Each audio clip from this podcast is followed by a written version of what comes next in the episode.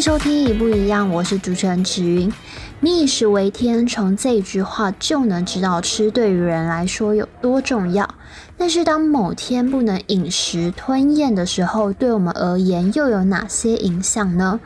今天就邀请原治疗师 Cassie 跟我们聊一聊关于吞咽的重要性。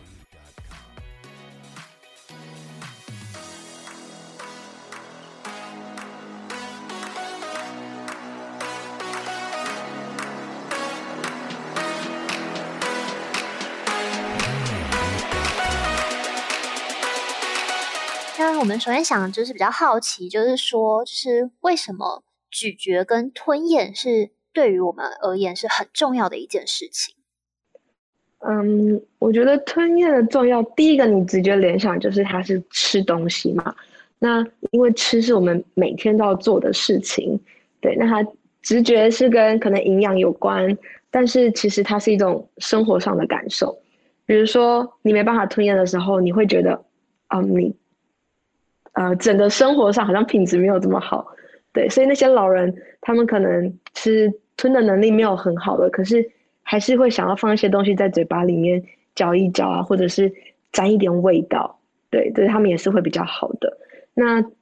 吞不好的话，其实会造成很多的影响，像肺炎，肺炎就蛮严重的，肺炎有可能会致命，对，那它可能也会反复发作，所以对你未来的健康其实都不是不是太好的事情。那就是吞咽障碍的话，它会有哪些的征兆？那吞咽困难的成因大概会有哪些？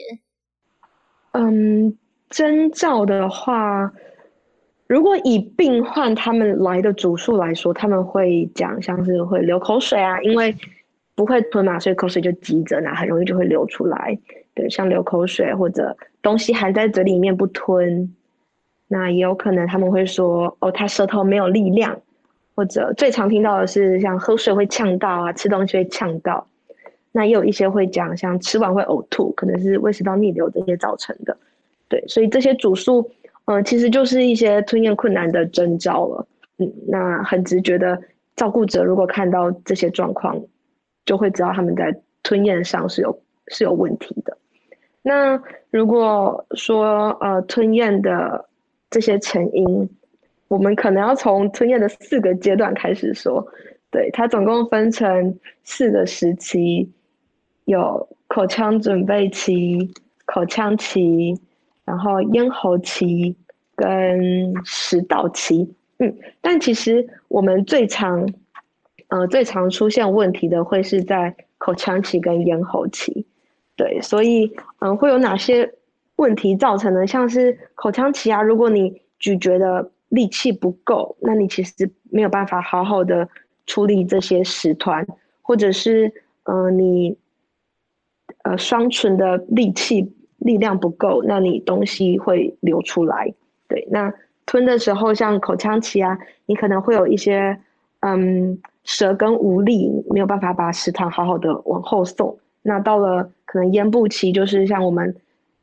呃，启动吞咽反射的时候。你会有一个喉部上抬的部分，那你这个喉部上抬如果 delay 了，或者是呃上抬的幅度不够高，那都可能造成你呛咳，那东西就会跑到嗯气管里，不是到食道。对，那最后一个食道食道期的部分呢，基本上就是可能食道长肿瘤，或是呃食道癌，然后造成这些东西呃你的管子被堵住。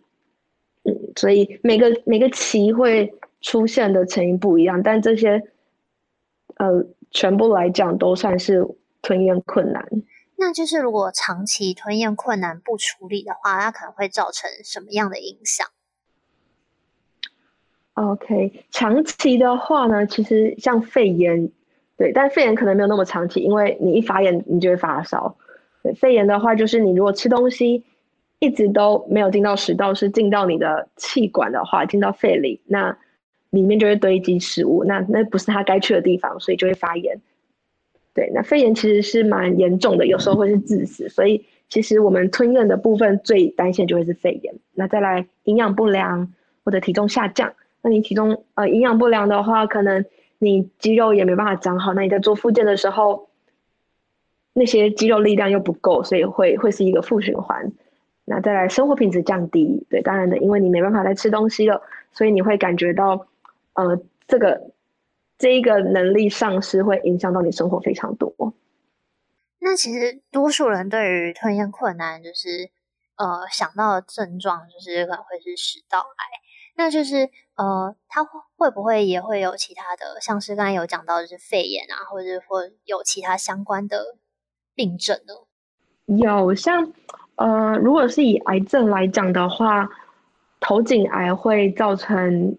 呃吞咽比较多，像鼻咽癌、口腔癌啊、口咽癌这些。对，那他们做过手术之后，可能有些功能会丧失，那或者是有些地方会，嗯，会有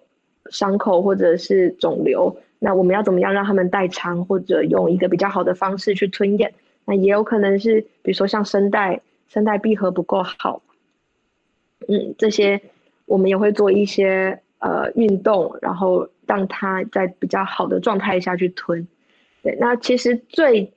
大宗来讲，我的接触到的病人是从中风来的，对，他们可能是中风之后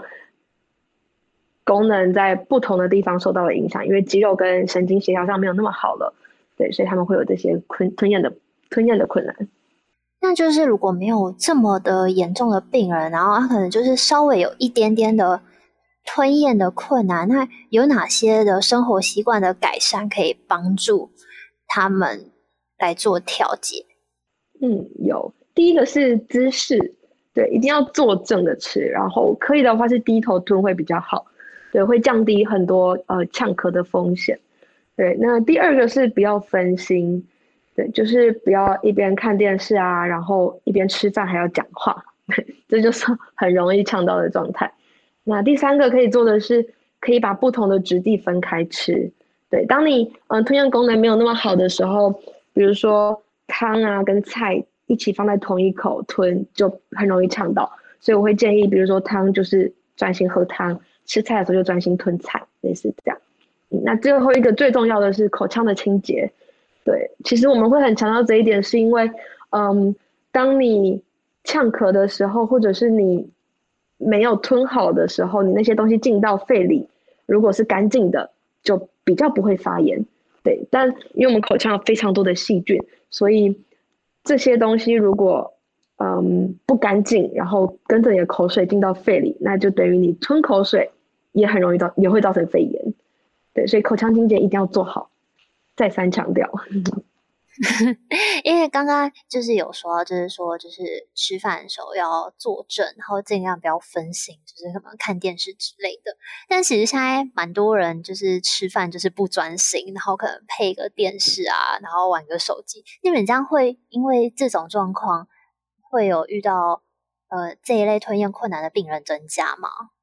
嗯、呃，其实应该还好，因为如果是正常正常的人这么做是没有太大的问题。对，那如果说你是开始发现自己在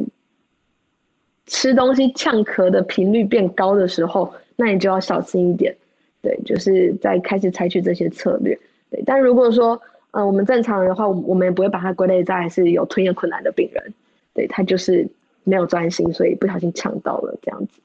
嗯，那主要是要注意一下频率有没有变高，那有的话就要小心。那其实今天也蛮感谢，就是张老师跟我们分享一些就是能呃关于吞咽功能的一些重要性。那呃节目的最后，想问一下，有什么想要补充的吗？嗯，我觉得其实因为已经很久没有在工作了，所以今天可以聊到这些东西，我非常开心。然后就是现在语言治疗应该有越来越多人注意到这个专业了。那我会希望如果在听节目的你，有亲朋好友需要这类的帮助啊，或者是他们嗯排不到这些知识的话，我觉得如果可以把这些东西传授给他们是非常好的。对，因为还有很多人可能不知道我们的专业可以帮助到他们这一些，但这些其实在生活里面是非常重要的。好，那这一次非常感谢 Cassie 能够给我们讲解吞咽功能的重要，希望这些知识能够帮助到听众朋友更审视自己的健康。那如果听众朋友想要了解更多关于 Cassie 的生活分享，记得追踪 Cassie 的 IG。那今天的节目就到这里，我们下次见，拜拜。